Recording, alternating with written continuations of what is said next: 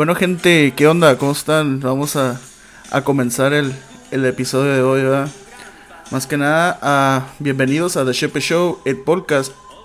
el podcast donde semana a semana yo, Diego Rocha, mejor conocido como El Chepe, hablaré sobre diversos temas como música, videojuegos, sucesos misteriosos, terror, anécdotas graciosas e internet.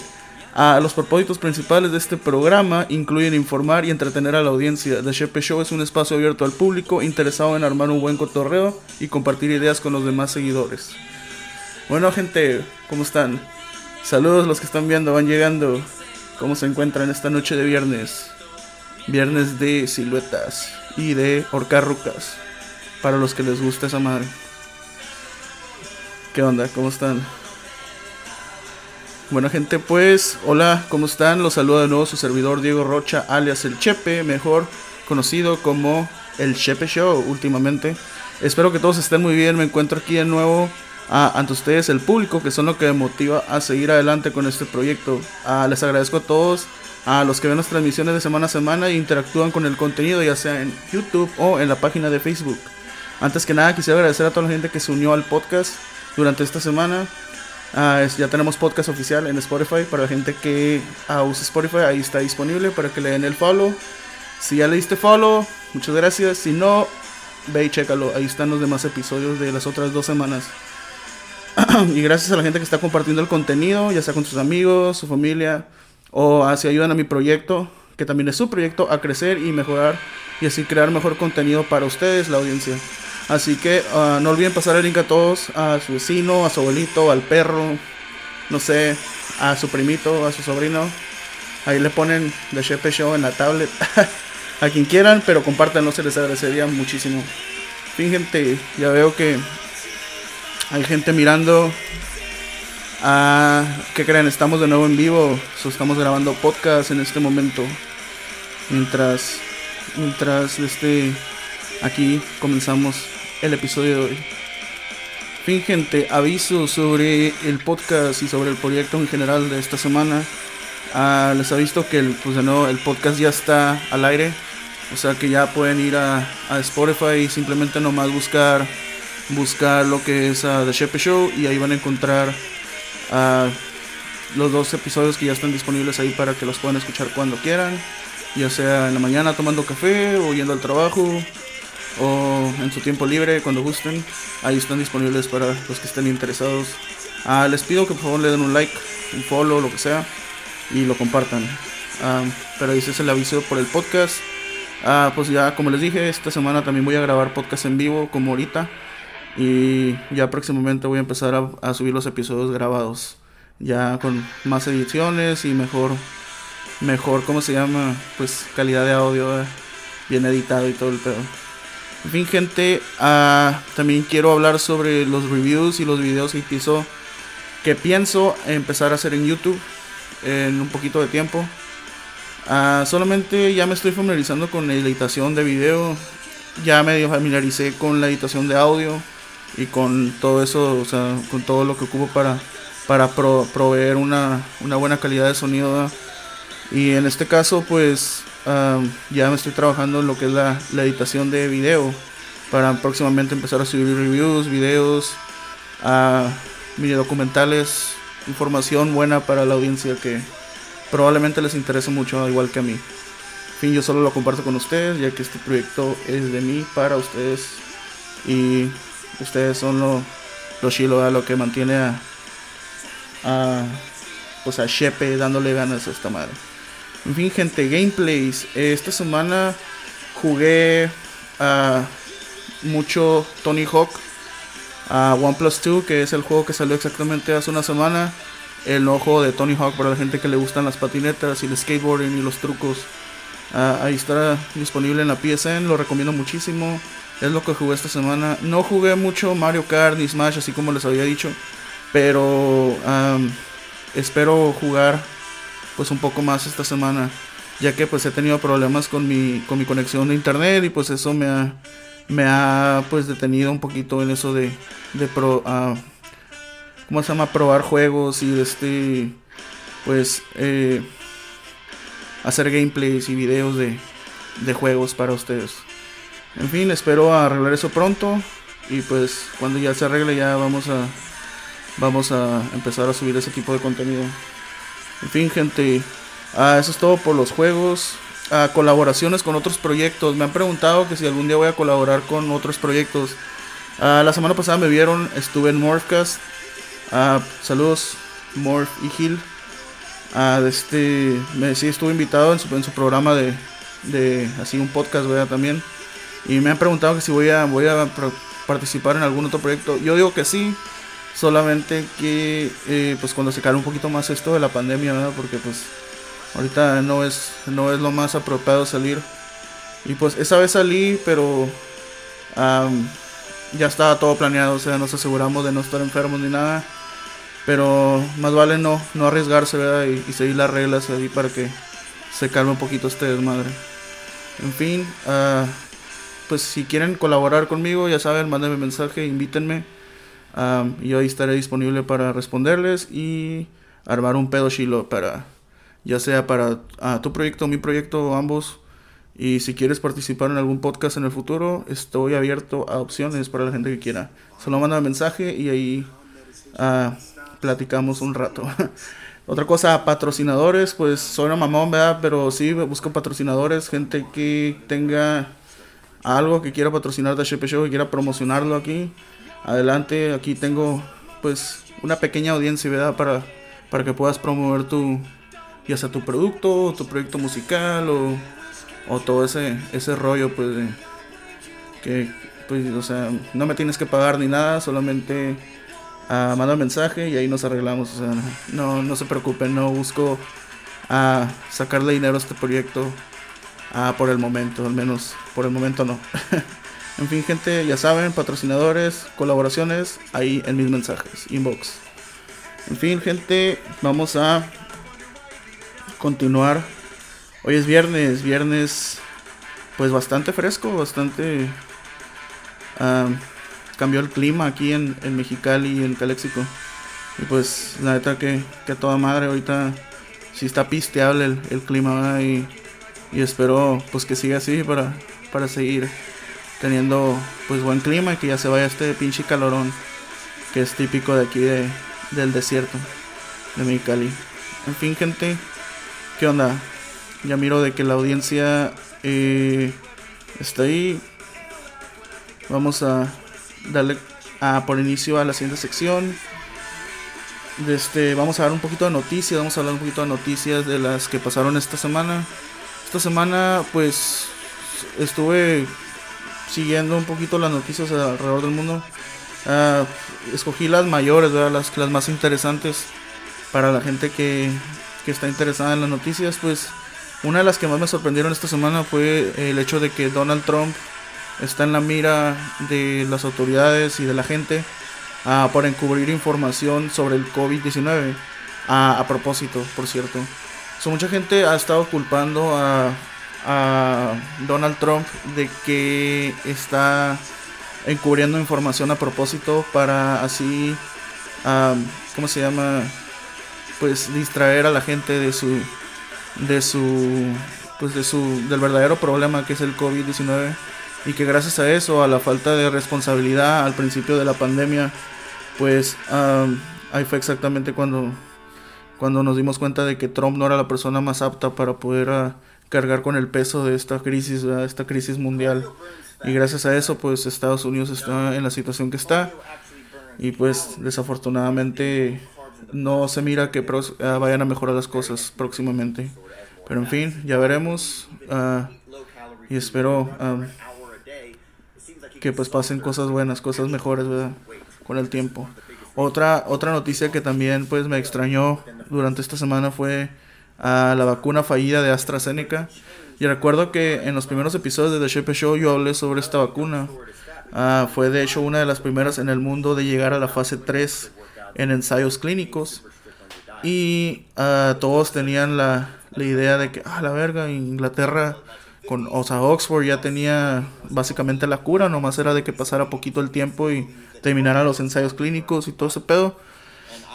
Desafortunadamente no, pero aparentemente AstraZeneca tuvo un poquito de fallas con su vacuna y hubo reportes de a pacientes que eh, demostraron efectos secundarios a causa de esta vacuna aplicada por la compañía AstraZeneca. Y ah, decidieron parar en seco los, los, los ensayos clínicos hasta poder encontrar la causa de este de estos efectos secundarios para la para la gente que, que pues demostró estos estos cómo se llama síntomas que se supone no debe de haber uh, ningún efecto secundario o el mínimo uh, efectos secundarios, o sea, lo más mínimo de, de efectos. En fin, uh, también quiero hablar sobre los incendios forestales en California y Oregon. Ahorita, pues el, el, lado aquí donde, donde yo vivo, en California, pues sí se, se está incendiando. Es un, es un problema bastante grande con...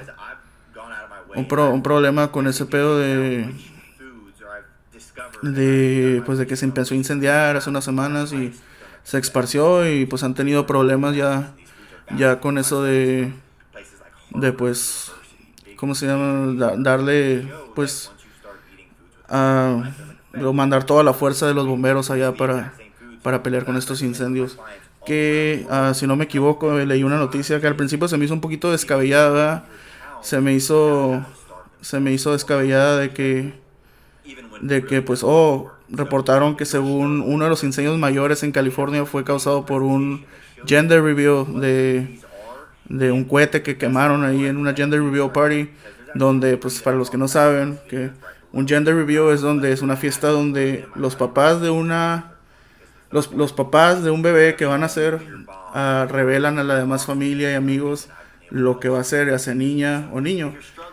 Y eso se hizo muy popular, es algo de millennials. Eso no, yo no recuerdo de niño haber nunca escuchado sobre gender reveal parties o que tenían que hacer una fiesta para revelar el, el, género o el sexo de este, de este bebé que venía en camino. Y pues se me hizo un poco tonto de que gracias a esto, a estas nuevas costumbres, a pues millennials de gender reveal, pues se hizo un desmadre y gracias a eso ahorita California está en llamas, Y pues esperamos de que las cosas mejoren gracias a los a la fuerza de los bomberos que están dando su mayor esfuerzo para controlar este pedo. Ah, les mando un saludo y bendiciones para todos ellos. Que gracias por su trabajo y por su por todo el riesgo que están tomando. Y también pues eh, espero que la gente que tuvo que ser evacuada o que perdió su casa o, o que tiro salió lastimada por estas llamas, pues ah, se mejoren con, con el pasar de los días. Pero sí, ahora, como dice la canción de, de Bad, Bad Religion, Los Angeles is burning, o sea, se está quemando lo que es allá para arriba de California, NorCal, uh, incluso hasta Oregon, o sea, Oregon también está bajo llamas y pues como que no, no es algo muy bueno ¿verdad? para para nuestro ambiente y pues para todos los, los animales que, que, viven en esos hábitats. En fin, gente, eh, espero de que pues todo se mejore y vamos a movernos a la siguiente y última noticia. ¿Qué onda? ¿Van llegando? Miro que llegó gente. Voy a leer los comentarios, vamos a ver. Dice Jesús Sánchez, para eso son las pruebas. Obvio, obviamente que están haciendo ensayos clínicos y van a resumir cuando encuentren de nuevo la, la causa de, de este pedo, de estos síntomas secundarios que sufrieron estos cabrones. María Isabel dice, WhatsApp, ¿qué onda María? ¿Cómo estás? Muchas gracias ah, por tu preferencia.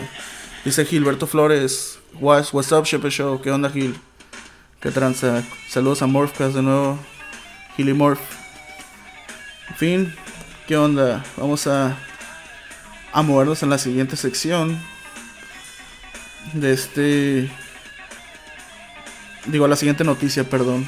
La siguiente noticia, ah, hoy es 9-11, hoy se celebra, no se celebran, ¿verdad? Pero se recuerdan, ah, lo seguimos recordando, 19 años de la, del atentado terrorista de Nueva York, del World Trade Center.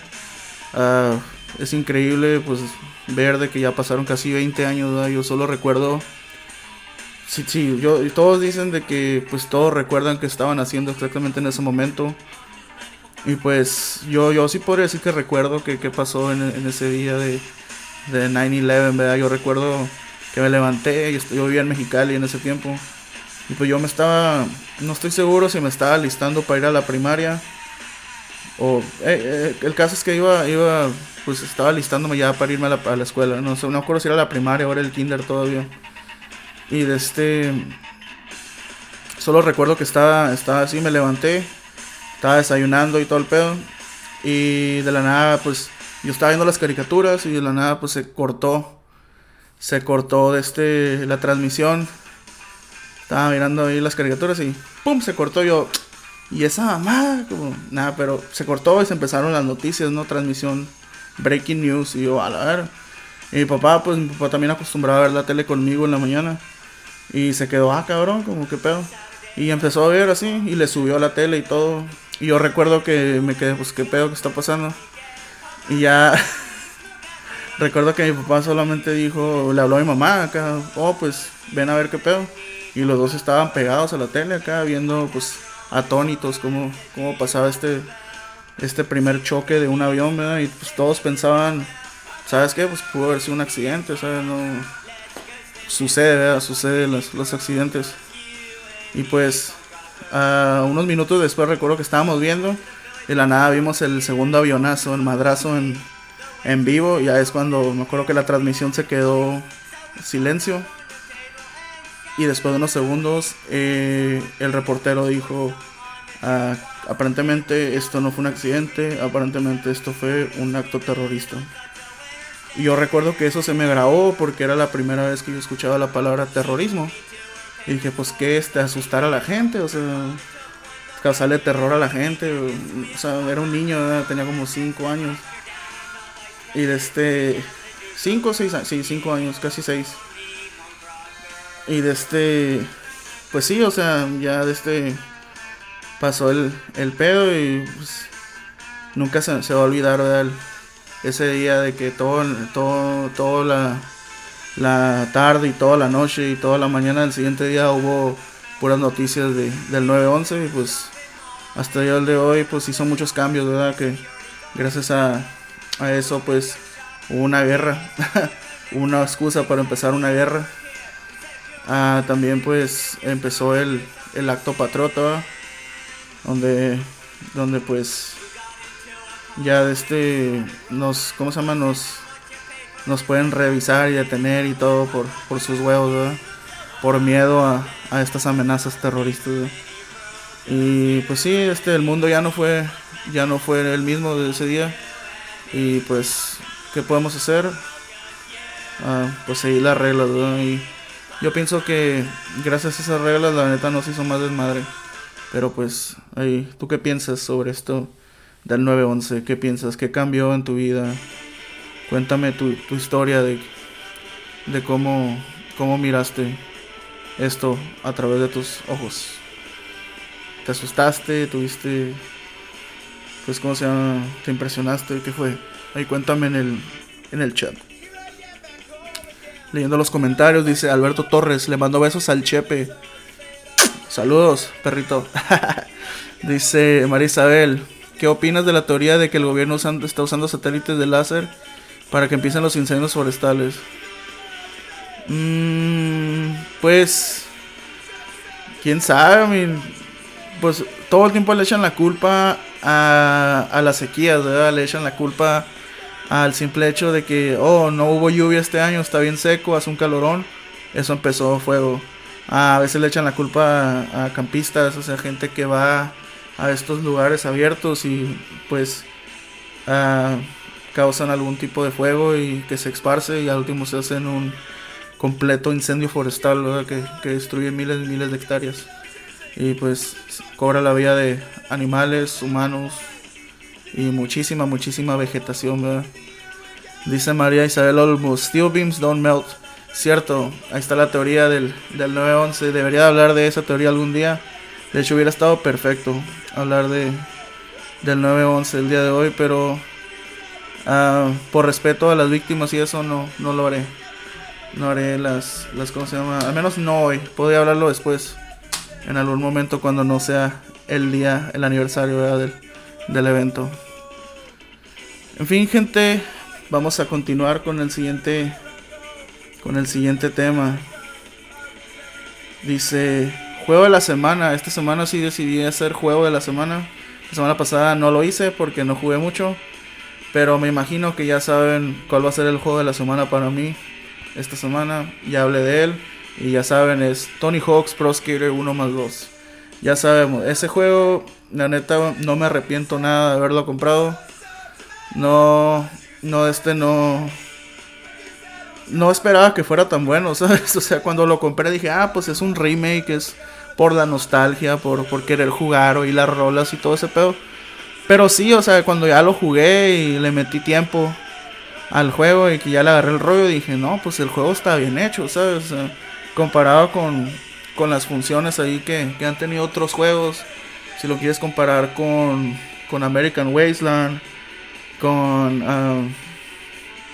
con Project 8, Project 8 me acuerdo que era muy buen juego, muy buena historia, pero los trucos salían casi solos, o sea, le aplastabas a dos botones y ya hacías un especial y pues debería de ser un poquito más difícil, así como en el 1. Yo pienso que el mecanismo perfecto está en Tony Hawk Pro Skater 2 y en Tony Hawk Pro Skater 3.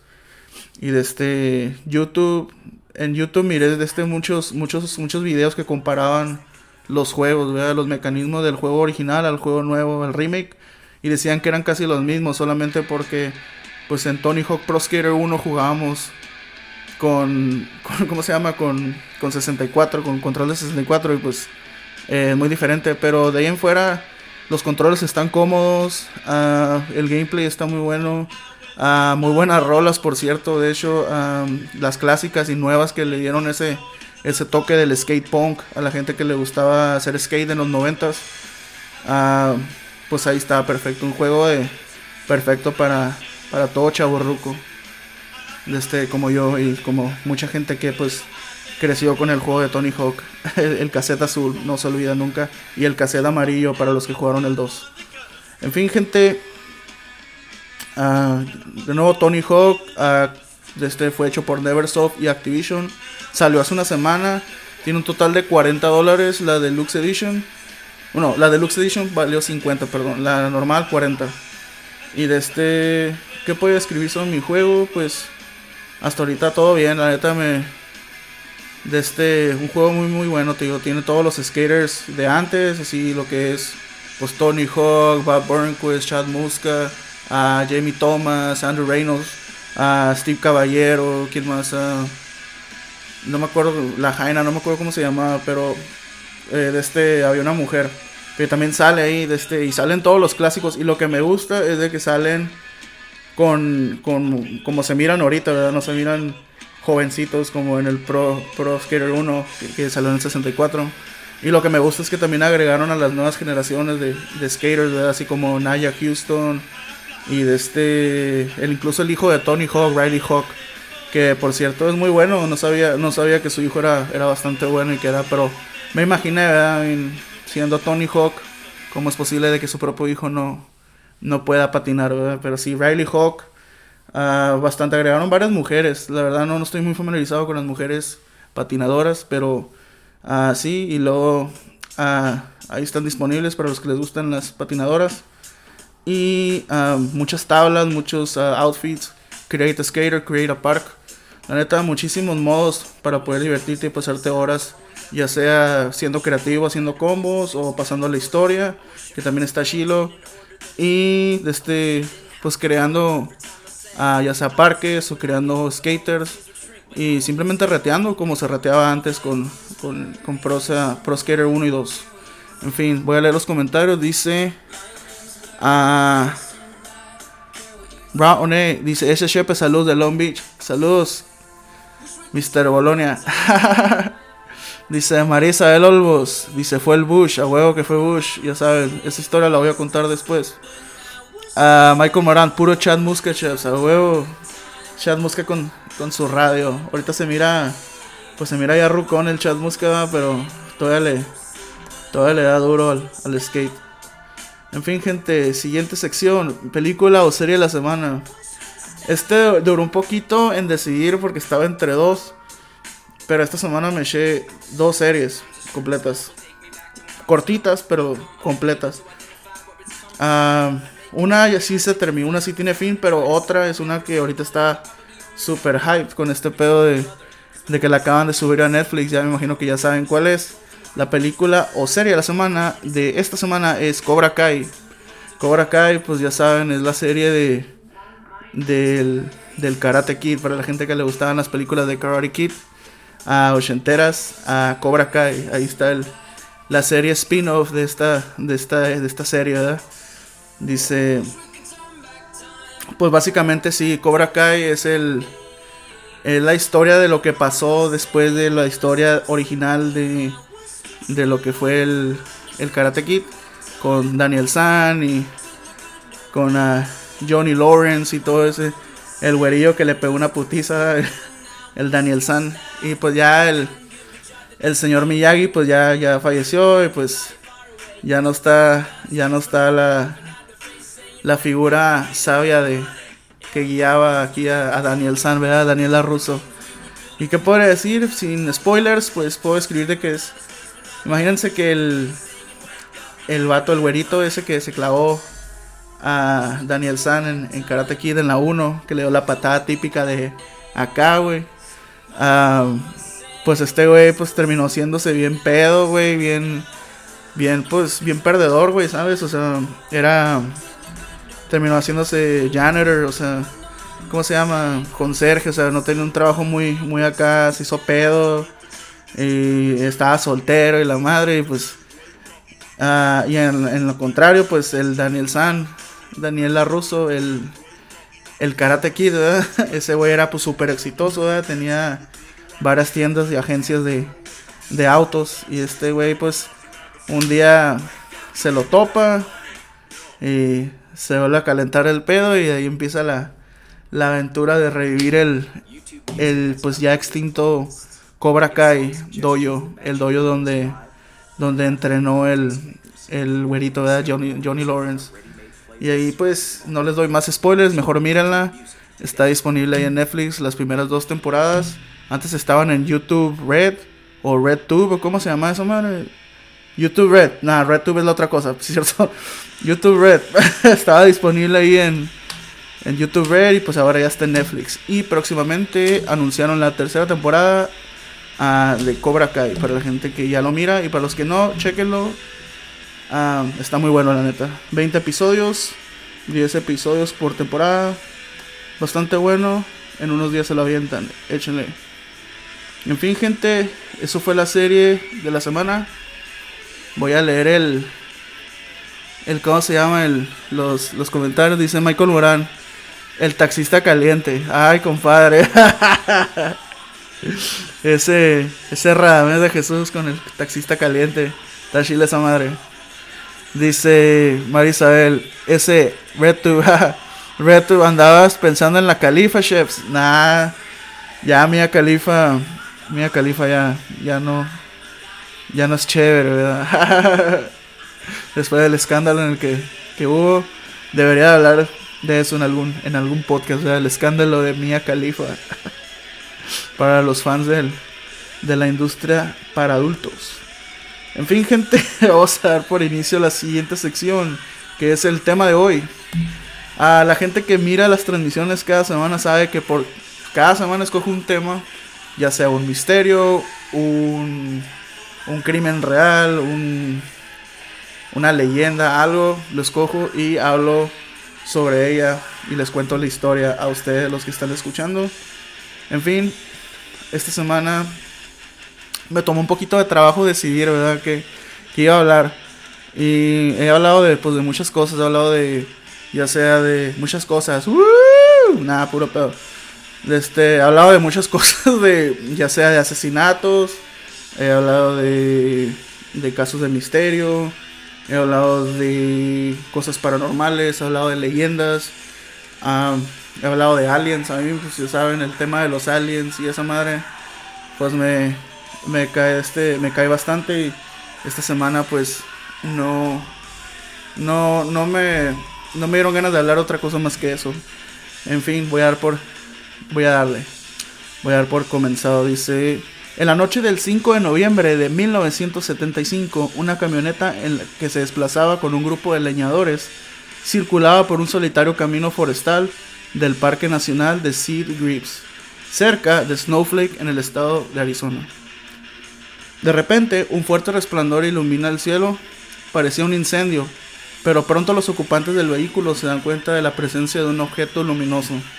Detienen la camioneta para verlo mejor, y uno de ellos, Travis Walton, se baja de su asiento y se dirige hacia el lugar donde levitaba aquel objeto. Así fue como comenzó uno de los casos más famosos de abducciones alienígenas de la historia de la ufología. Sin más preámbulos, gente, hoy les voy a contar sobre el caso de la abducción de Travis Walton. Para la gente que no sabe qué es una abducción, una abducción pues es cuando se supone que los aliens llegan en su nave y se llevan a ya sea una persona, un animal. El peor es que se lo llevan de a huevo, o sea, es como cuando llega el anexo por ti, güey. Llega y te suben a putazos, esto, güey, te suben y chingue su madre se van, pues. Y pues así, igual que la, igual que la voladora, que la, los cazafantasmas, que te, que te suben a las pinches camionetas blancas ahí, si, si andas de mañoso. En fin, de este, Travis Walton era un trabajador forestal de 22 años que trabajaba en el Parque Nacional de Seagraves, Arizona. Según la historia, esa noche Walton y seis miembros del equipo, que eran conocidos como Mike Rogers, Ken Peterson, John Goulet, Steven Pierce, Allen Dallas y Dwayne Smith, viajaban en su camioneta de regreso a sus casas luego de un arduo día de labor.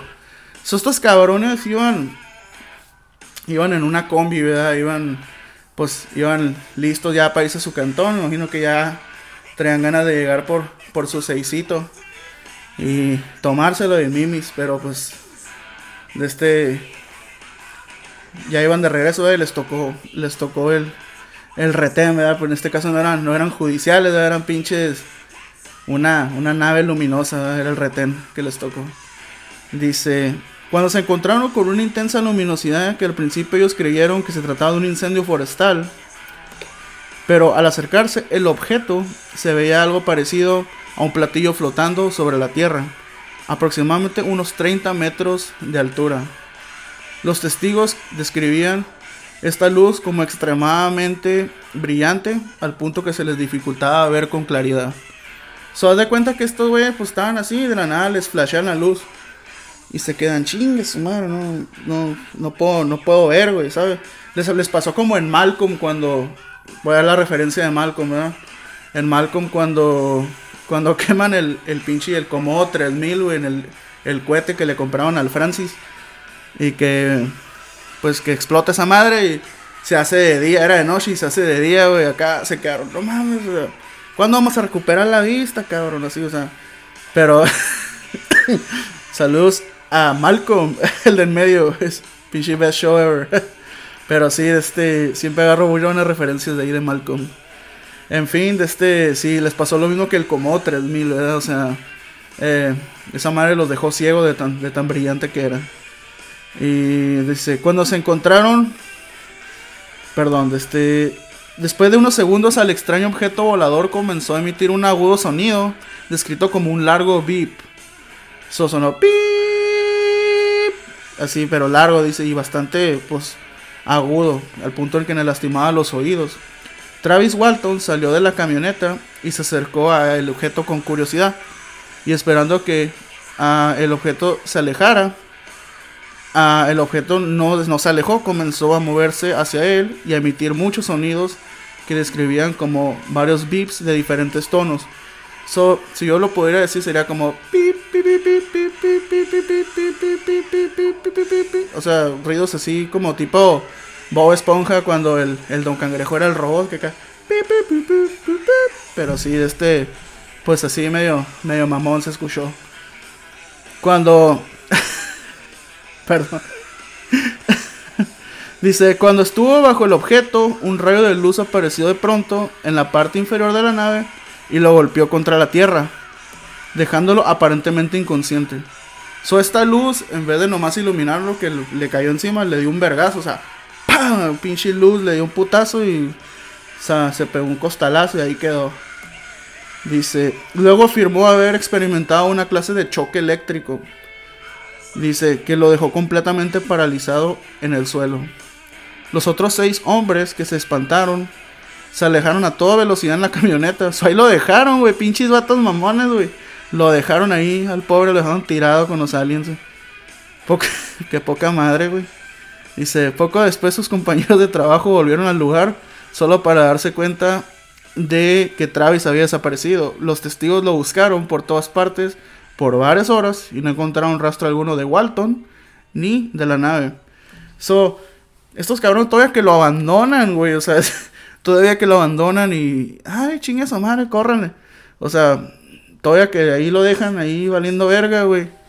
Este, y vuelven por él a buscarlo y esperan encontrarlo después de que una nave le dio un chingadazo de luz, o sea, he oído de espadas de luz, pero chingadazos de luz, o sea, no, cabrón, esa madre no, no va, güey, o sea, está muy, está muy mamón lo que le aplicaron estos, estos cabrones que pues nomás eran sus compañeros, ¿verdad? Pero no deberían de, de abandonar a su compa o a su compañero.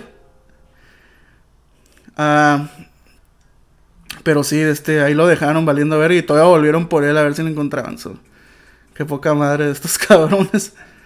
Dice, aunque sus compañeros lo informaron uh, del incidente del incidente a la policía en el pueblo de Snowflake, Arizona, relataron el hecho tal como había sucedido.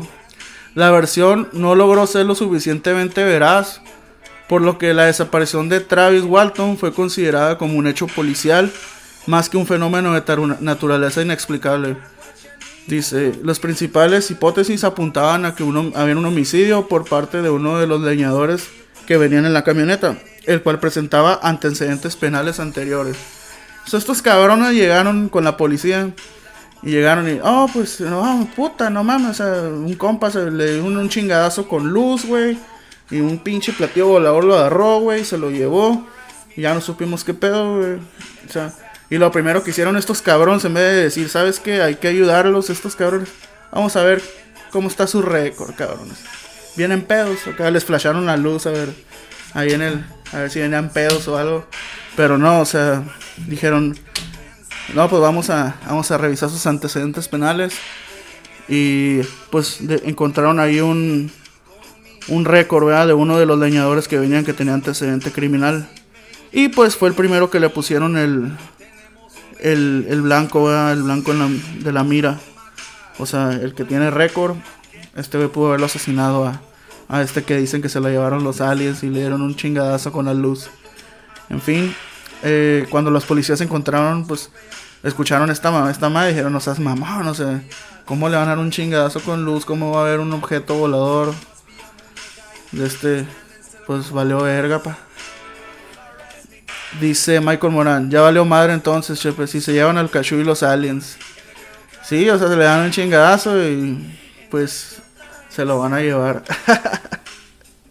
Saludos, Michael. En fin, dice, la policía buscó a Travis Walton intensamente durante tres días. Dice, usando una gran partida de perros ah, y helicópteros. Pero todo fue en vano porque fueron incapaces de encontrar alguna pista, incluso llegaron a pensar que podía haber sufrido una, un tipo de hipotermia, lo cual era lo más probable. Aunque nada se pudo comprobar con certeza, los cinco días posteriores a la desaparición de Travis Walton fueron un verdadero infierno para el grupo. Lo que pasó durante los, los cinco días después de la abducción, de la desaparición de este cabrón, de este pues básicamente llegaron y, los, los metieron, los metieron al cuartito a cuestionarlos y no los dejaron ir porque pues todos eran sospechosos. Pero obviamente el que tiene antecedentes penales iba a ser el, el blanco de, que estaba en la mira de estos cabrones.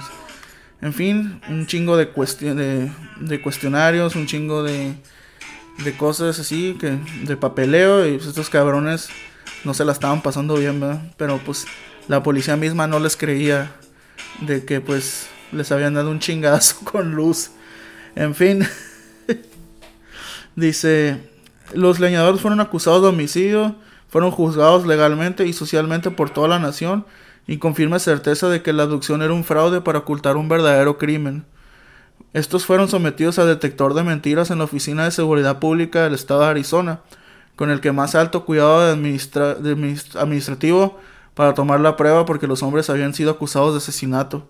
So, el examinador del polígrafo, altamente calificado y miembro de la Asociación de Polígrafos del Estado de Arizona, C. Wilson, escribió en su informe que habían dicho la verdad y comentó, lo único que les puedo decir es que estos hombres dicen la verdad y pasaron la prueba.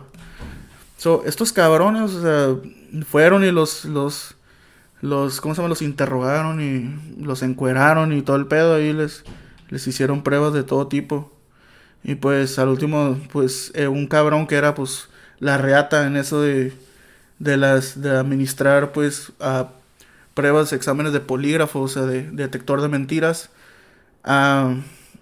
pues de, este cabrón que pues decían era una verga, dijo, no, pues estos güeyes pasaron, Y todos se quedaron, ah, cabrón. O sea, si este cabrón que es la reata, güey, dice que pasaron, pues entonces significa que sí pasaron. Y pues el, en ese momento fue creíble la historia de estos cabrones que en cierta forma pues todas, todas encajaban, ¿verdad? Todos decían la misma versión, no había tanta como contradicción, todos decían una historia muy similar y esto básicamente basó a pues la historia y les dio como lo que se, se considera como un hecho real, ¿verdad? O sea, según, según los exámenes y según los resultados, habían dicho la verdad. La mayoría, o si no todos los, los cinco leñadores, cinco testigos que miraron. Dice, el compañero de Travis Walton, Mike Rogers, uno de los leñadores que iban ahí, dijo que mientras les aplicaron el polígrafo, el señor Wilson parecía ser creyente, o sea que creía, les creyó, ¿verdad? Que no, pues estos cabrones están diciendo la verdad. Después de que ya de, tres de los cinco que fueron sometidos a la prueba pasaron sin ningún problema. Luego, Mike Rogers afirmó que en una conversación con él, dijo que de una manera no oficial que él creía que habían dicho la verdad. El sheriff Marlin Gillespie, el cual no les creía al principio, los interrogó por separado en habitaciones aisladas y no encontró contradicción alguna en ninguna de los testimonios. Cambio de la opinión, uh, digo, perdón, cambió de opinión en ese instante. En un periódico estadounidense uh, se escribió, y, y, según declaró él mismo, el señor uh, Marlin, declaró que, y voy a citarlo, dice, estoy seguro de que vieron un ovni. So, básicamente, después de que ya hicieron los exámenes y las pruebas de polígrafo, esta, esta raza pues dijo, no mames, o sea, están diciendo la verdad. ¿Cómo, cómo es posible que esta raza pues eh, pasaron y estén mintiendo? Y, el sheriff pues dijo, no, no seas mamón, o sea, ¿cómo, cómo que porque el, polígrafo dijo que, que no están mintiendo, no seas mamón, o sea, los pueden engañar. Y los interrogó y se dio cuenta de que pues todas las historias encajaban.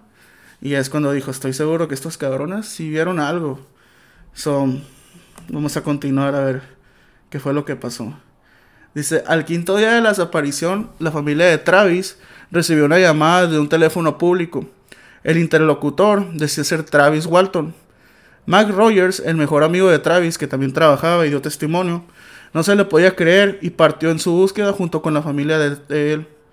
Travis recuperó la conciencia y se encontraba en un pavimento frío al oeste de Heber, Arizona.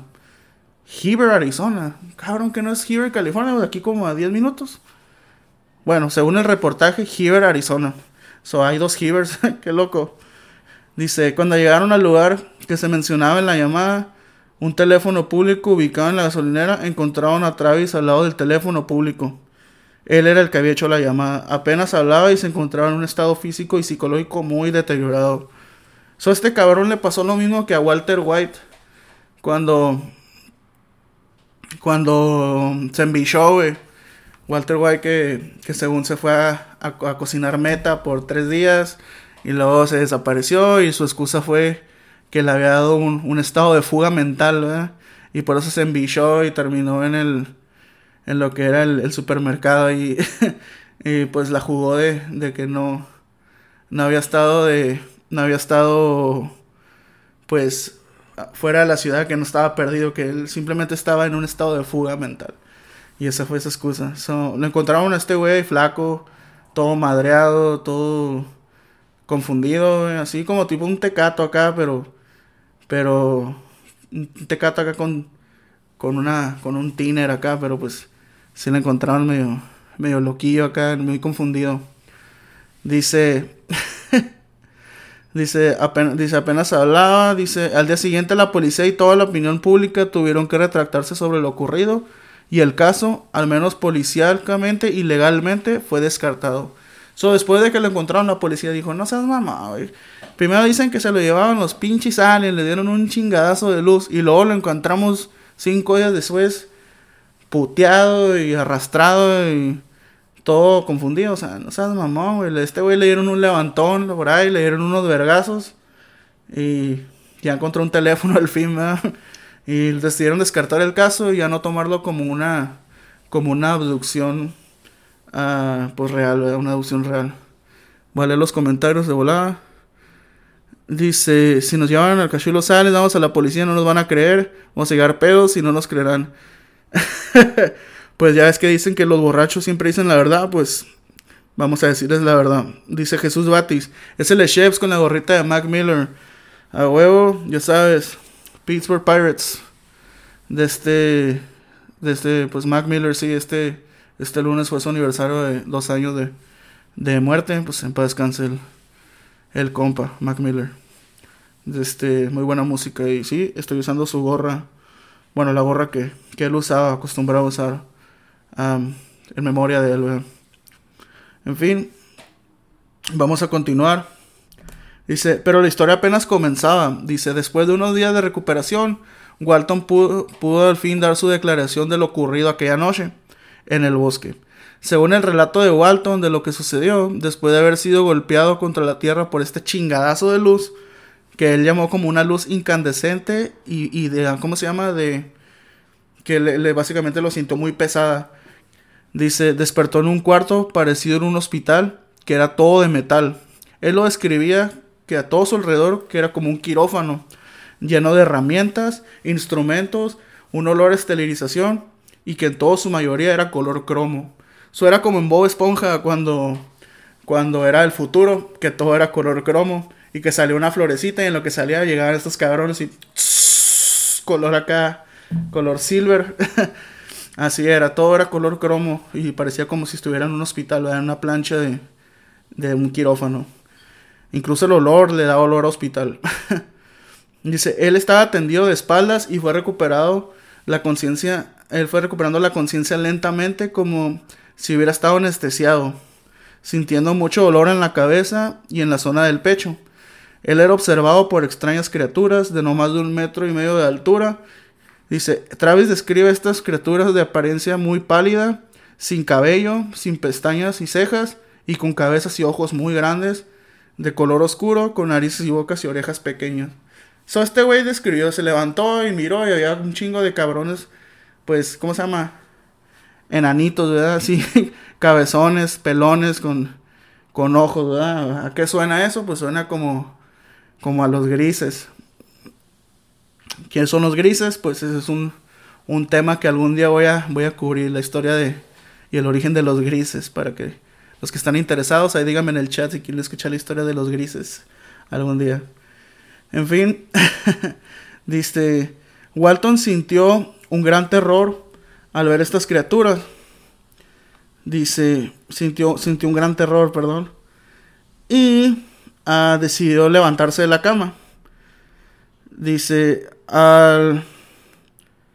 Por lo que agarró un, dice, él se levantó de la cama, se dio un salto y empezaron a ir, a ir hacia él los seres, pero este agarró un objeto punzocortante de los que ahí había alrededor de él y los amenazó de lastimarlos si se acercaban.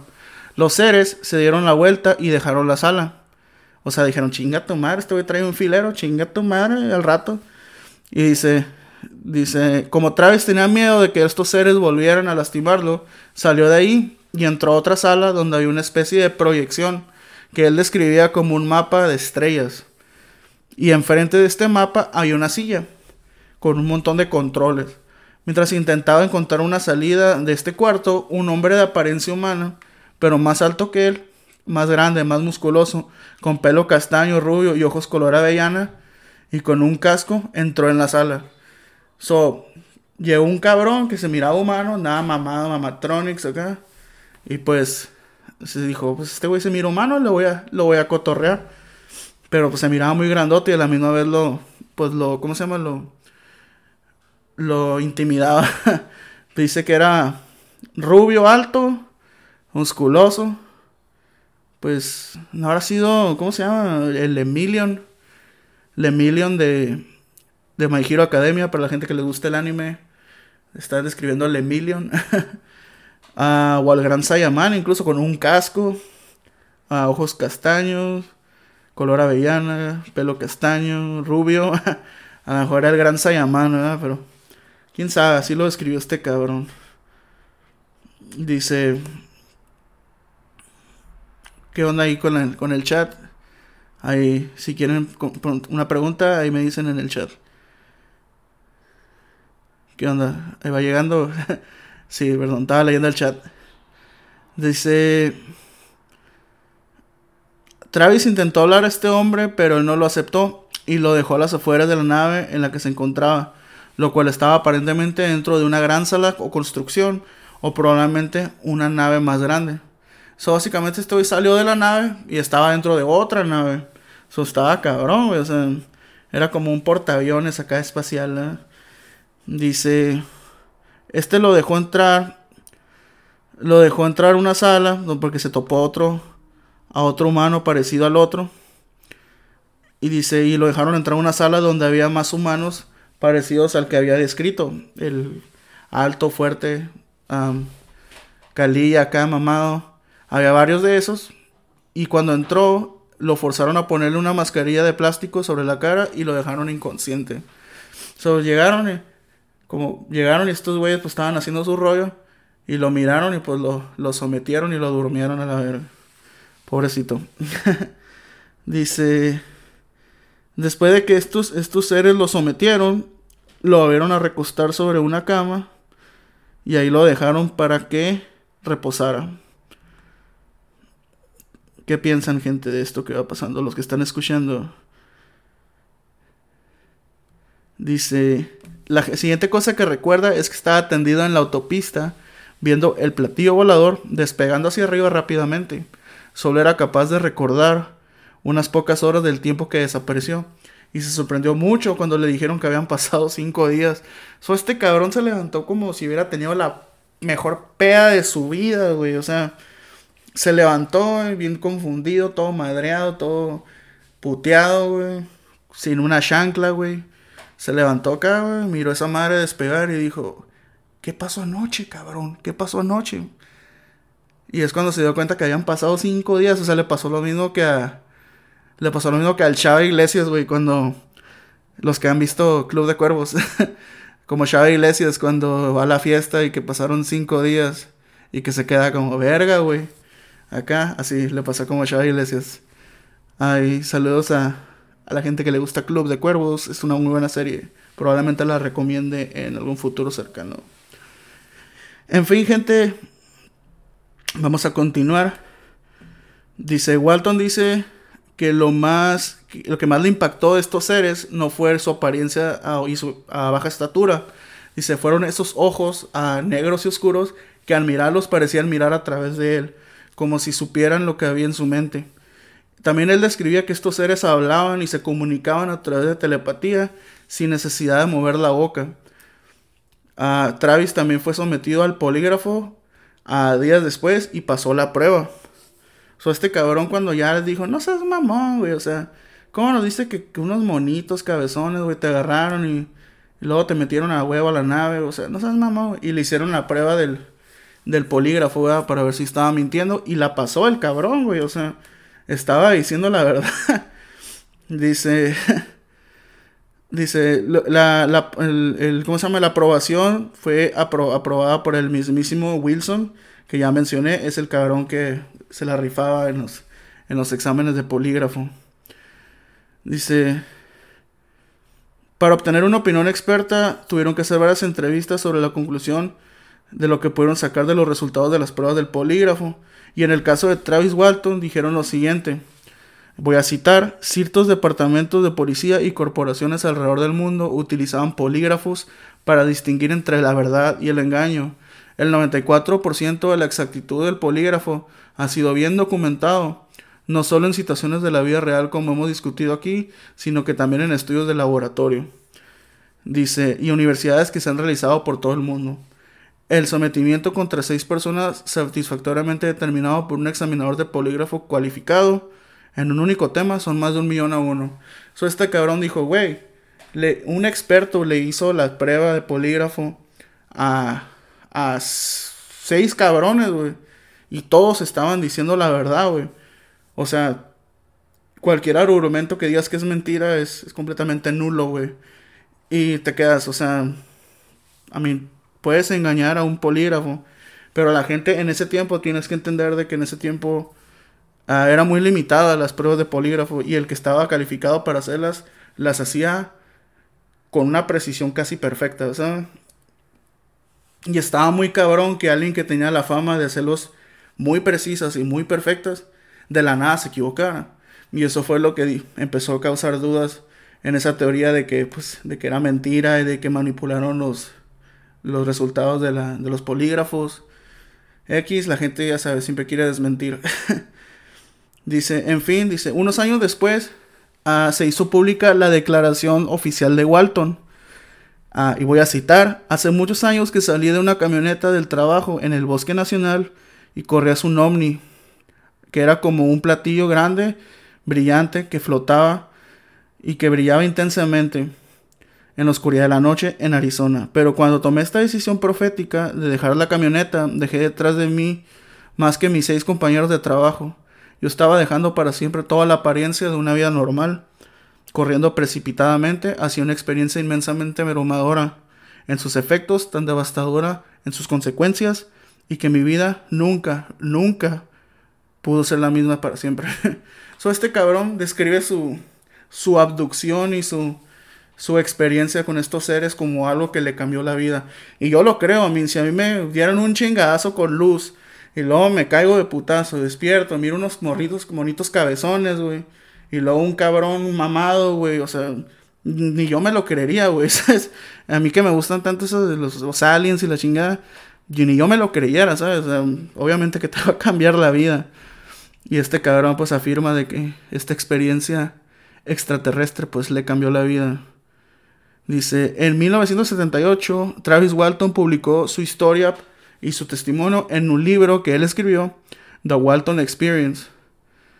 Dice que también se llama La experiencia Walton en español, para la gente que le gustan los libros en español. Dice, en el año 1993 el libro fue llevado al cine con el título Fuego en el Cielo, con D.B. Sweeney, Robert Patrick y James Garner como los actores y productores. Se hicieron una película de este caso sobre, sobre cómo miraron esta luz y cómo se lo llevaron y cómo lo toparon cinco días después. O sea, está cabrón, fue una historia bastante famosa y bastante ¿cómo se llama? Controversial. Vamos a continuar. Dice, en el año 2019, Travis participó en un show de juegos, The Moment of Truth, que se llamaba El Momento de la Verdad, que era un show donde se le preguntaba a la gente y se les, se sometía a pruebas de bolígrafo en vivo para así hacerles preguntas y ver si eran sinceros con sus respuestas. Ah, sin embargo, ah, cuando le hicieron la prueba de polígrafo en la televisión a Travis, este, esta salió como que había mentido, que era falso. Pero, ahí donde dicen, oh, pues este cabrón estaba mintiendo todo este tiempo. Ahí donde, donde entra lo siguiente. Sin embargo, esto no era una razón lo suficientemente convincente como para negar que Travis Walton haya tenido una experiencia extraterrestre. Incluso se podría decir que no es una fuente liable debido a que no utilizan procedimientos profesionales. So, estos cabrones decían, no, pues esos cabrones que le hicieron el polígrafo en la tele no son profesionales, no saben hacer la, el examen como se debe, so, no tienen derecho a decirte que estaba mintiendo, ¿sabes? Y eso venía de los profesionales, no venía de la gente dando su opinión, era de la gente que sabía de este pedo. Dice, un punto a favor de que Travis es que en el programa se tiende a intentar desacreditar a Travis y a todos los que invitan, sobre todo por parte de un sujeto que además de aparecer por sorpresa sin previo conocimiento de Travis o de la persona que someten al polígrafo, lo miran de una forma denigrante y despectiva eh, para burlarse y así a poder desacreditar las historias o las versiones de estas personas. Dice, Travis al conocer la sentencia de su respuesta, o sea que le dijeron que era falsa, que había sido abducido por los extraterrestres, se sorprende mucho como diciendo, no mames, estoy diciendo la verdad, y niega con la cabeza como dando la honestidad del programa.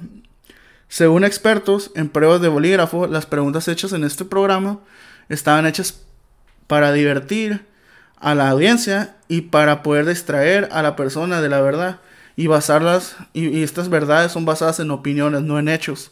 Y también se decía que en la forma en la que se administraban las pruebas en este programa era poco profesional, poco ética y con fallas que reducían la validez de las respuestas.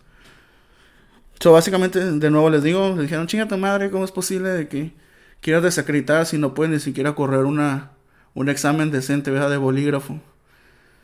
Ah, dice, también la prueba del bolígrafo mal administrada se comparaba a tirar una moneda al aire y que el, el, programa The Moment of Truth jamás corre una prueba de bolígrafo acertada y eficaz. De nuevo, las críticas a cómo corrieron el examen y lo compararon a tirar una moneda, o sea que básicamente podía ser al azar. Dice, las mejores pruebas de la veracidad de la historia ah, son los documentos de pruebas de polígrafo hechos por el mismísimo Gay Wilson, por un eh, porque era un examinador calificado y experto de la policía, que fue el que ya mencioné, en los cuales se aprecia que tanto eh, Travis como sus compañeros superaron la prueba. Eh, hay un enlace en el artículo original en inglés publicado por Global Polygraph Network, que incluye, es una página oficial hecha para, para mantener este tipo de récords e información. Dice, donde se afirma de que esta persona experta en polígrafos tiene un certificado hecho por un tribunal. So, este cabrón, el que les digo, el que les hizo los exámenes de polígrafo a estos güeyes y que al último los pasó, ¿sabes? Dijo, ¿sabes qué? Si están diciendo la verdad. Cuando dije que era una reata, lo, o sea, era una reata, ¿sabes? Era, era alguien muy, muy alto en rango de, de ese tipo de, de trabajos, de pruebas de bolígrafo y detector de mentiras y todo ese pedo. O sea, si él lo dice es porque es eso. Y ahí es cuando la gente dijo, pues esa historia sí pudo, pudo haber sido real, ¿verdad? Ahora le dejo a ustedes la audiencia, después de haber escuchado esa historia, qué piensan, qué opinan sobre, sobre la veracidad de esta historia. ¿Habrá sido que realmente pasó algo extraño aquella noche en, en Arizona? ¿O será un simple invento de este cabrón y de este grupo de personas para poder agarrar un poquito de dinero? En realidad no creo que haya sido por dinero, porque en ese tiempo no te iban a dar mucho por reportar pues un incidente de este tipo, ¿no? Porque primero no te van a creer, tienes que tener pruebas para poder pues sacarle un poquito de, de provecho a, a, una mentira de este calibre. Pero, ¿ustedes qué piensan? ¿Habrá sido real lo que pasó? ¿Será que Travis Walton realmente estaba diciendo la verdad esa noche? que lo entrevistaron? ¿Será que todo eso fue un, un simple sabotaje De, de, encubrir, encubrir algo que probablemente el gobierno ya sabía? ¿Qué opinan? Ahí en el chat, cuéntenme, ¿qué opinan? En fin, gente, pues ya no tiene nada que decir, he terminado mi historia de hoy. Les agradezco a todos los que estuvieron aquí, disponibles durante, creo que fue una hora, ¿verdad? Que estuve, estuve aquí en este podcast. Esa fue mi historia de la semana. Espero que, les haya gustado mucho, ¿verdad? Y sé que es mucha información y ahí este, va a estar disponible en el podcast, ahí en Spotify, para que lo puedan escuchar del todo. Si les gusta, compártanlo con sus amigos. Ya saben, aquí va a haber capítulos cada viernes para la gente que le gustan las historias de terror, las historias de misterio, los crímenes reales, todo eso. Aquí voy a, voy a narrarles una historia cada semana. En fin, gente, ahí este, deja tu comentario, qué piensas sobre la historia de hoy. Les digo, repito, si les gusta, compártanlo. Ahí voy a voy a subir este contenido y pues va a estar disponible muy pronto. En fin, gente, me despido de todos ustedes. Ahí, este, que pasen muy bonito domingo. Este, durante la semana voy a estar ahí avisándoles en la, en la página de Facebook sobre los nuevos avisos que va a haber. Ahí voy a, voy a estar subiendo memes y voy a estar subiendo contenido para que lo disfruten. Bueno, gente, ahora sí. Buenas noches, nos vamos, ya nos vamos a ir. Los dejo con uh, una cancioncilla ahí para que la disfruten. De nuevo les agradezco. Muchas gracias por ver el show y nos vemos en la próxima. Feliz viernes, cuídense. No sean covidiotas y nos vemos en la próxima.